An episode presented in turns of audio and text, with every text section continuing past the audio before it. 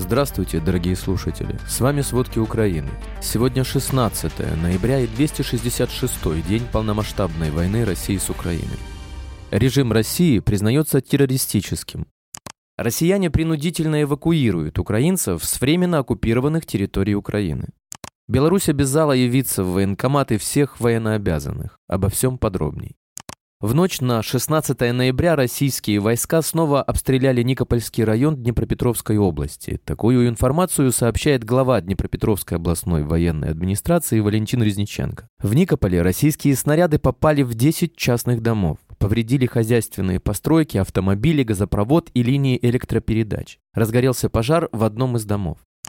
В боях за Майорск один из территориальных батальонов армии России потерял 50% состава и был расформирован. Остатки личного состава распределили по другим воинским частям.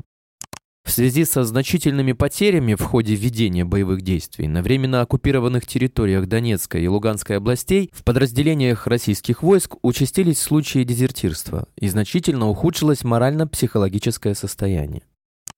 По состоянию на утро 16 ноября Россия держит в Черном море 8 кораблей, среди которых один носитель крылатых ракет типа «Калибр» общим залпом до 4 ракет. В Средиземном и Каспийском морях дежурят корабли с еще сотней калибров. Об этом сообщает военно-морские силы ВСУ. В Средиземном море Россия держит 10 кораблей, из которых 5 носителей крылатых ракет «Калибр», общим залпом 76 ракет а в Каспийском море три носителя калибров общим залпом 24 ракеты.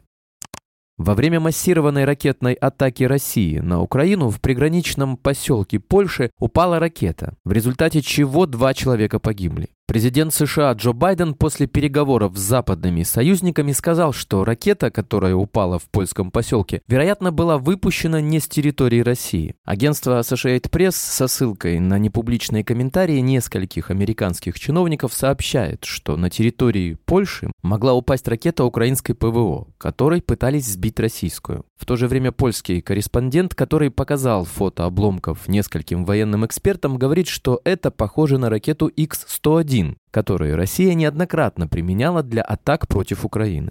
Польша пригласила международных экспертов для расследования взрывов. Министерство обороны России утверждает, что не имеет никакого отношения к инциденту. Тем временем воздушные силы Украины готовы предоставить все материалы и своих специалистов, чтобы установить истину в инциденте с падением ракеты в Польше. Об этом заявил спикер воздушных сил ВСУ Юрий Игнат. Премьер-министр Нидерландов Марк Рютти отметил, что чьей бы ни была ракета, которая привела к гибели двух человек в Польше, причиной этой ситуации являются массированные ракетные удары России по Украине. Президент Украины Владимир Зеленский назвал очень существенной эскалацией падения российских ракет на территории Польши и призывает действовать.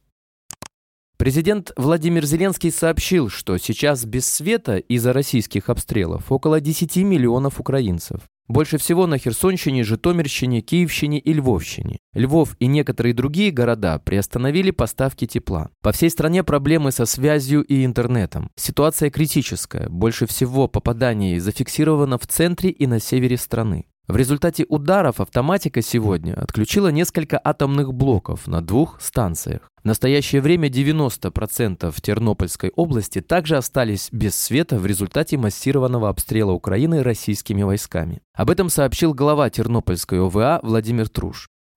Россияне принудительно эвакуируют украинцев с временно оккупированных территорий Украины, в частности из Херсонской области в южные регионы России. Так, Кремль хочет исправить демографическую ситуацию на территории России и предупредить возможные освободительные движения в будущем. Такую информацию передает Центр национального сопротивления Украины. Эвакуация происходит не добровольно. Фактически Москва сначала генерирует гуманитарный кризис в регионе и вывозит оттуда учреждения медицины, образования и аптеки. Также россияне под предлогом оздоровления в лагерях выманивают из временно оккупированных территорий детей. Но возвращать их к родителям отказываются, а когда родители выезжают за детьми, то им закрывают выезд обратно.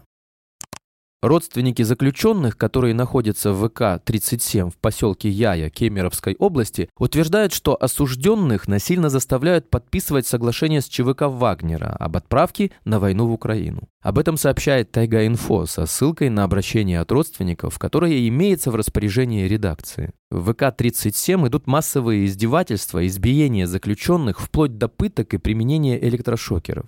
Все началось с того, как прилетел военный самолет ЧВК «Вагнера», сказано в анонимном письме. Некоторые заключенные сильно избиты, и их передвижение сейчас возможны только с помощью сокамерников. В обращении говорится, что на войну в Украину могли отправить 120 заключенных. Евгений Пригожин сегодня лично участвовал в вербовке заключенных в колониях на Дальнем Востоке. Об этом говорится на канале приговоренного к 13 годам колонии депутата Приморского парламента Артема Самсонова. Руководитель ЧВК Вагнера посетил колонию номер 33 в Спаске и номер 22 в Волчанцах. Из 33-й записалось 130 человек, в 22-й около 150, то есть треть колонии.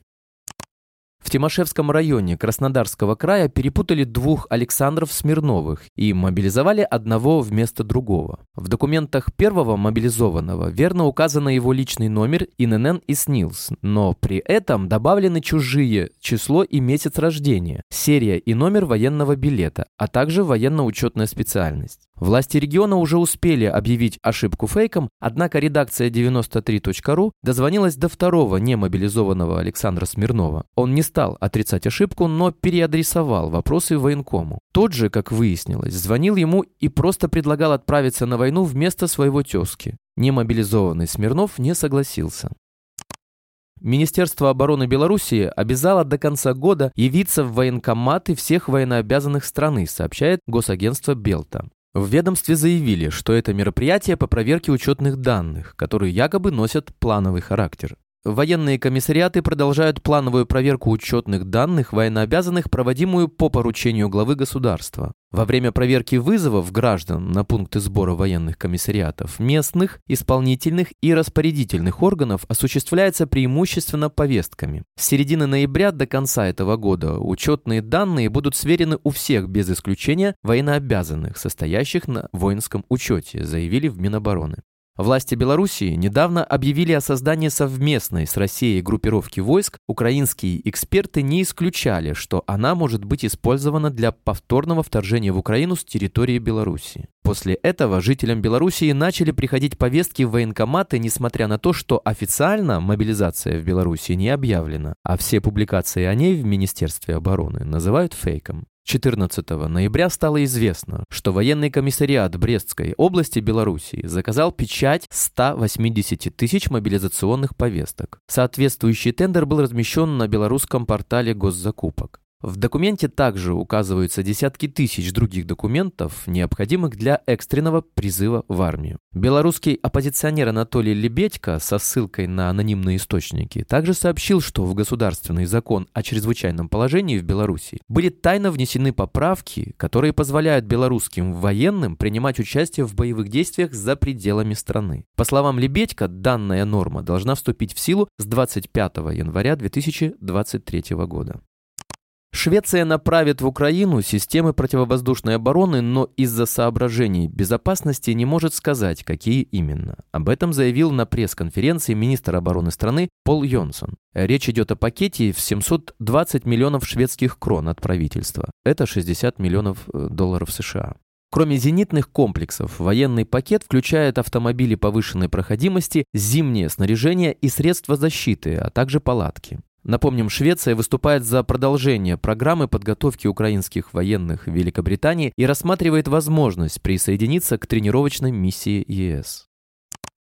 Президент Джо Байден попросил Конгресс выделить более 37 миллиардов долларов экстренной помощи Украине. Об этом сообщает Associated Press. Запрос включает 21,7 миллиарда долларов на военную, разведывательную и другую оборонную поддержку, 14,5 миллиарда долларов на гуманитарную помощь и поддержку работы украинского правительства и 900 миллионов на здравоохранение и поддержку проживающих в США украинцев, также 626 миллионов на ядерную безопасность. Парламент Чехии принял резолюцию, в которой нынешний режим России признается террористическим из-за атак на гражданское население Украины. За соответствующий документ проголосовали 129 представителей Нижней палаты чешского парламента. Спасибо, это были все главные новости о войне России с Украиной к середине 16 ноября. Помните, правда существует, а мы стараемся сделать ее доступной. Если вам нравится то, что мы делаем, пожалуйста, поделитесь этим подкастом с друзьями в России. Также, если вы хотели бы помочь нам делать материалы еще более качественными, пожалуйста, оставляйте фидбэк. Это очень важно для нас и для распространения правдивой информации. До встречи.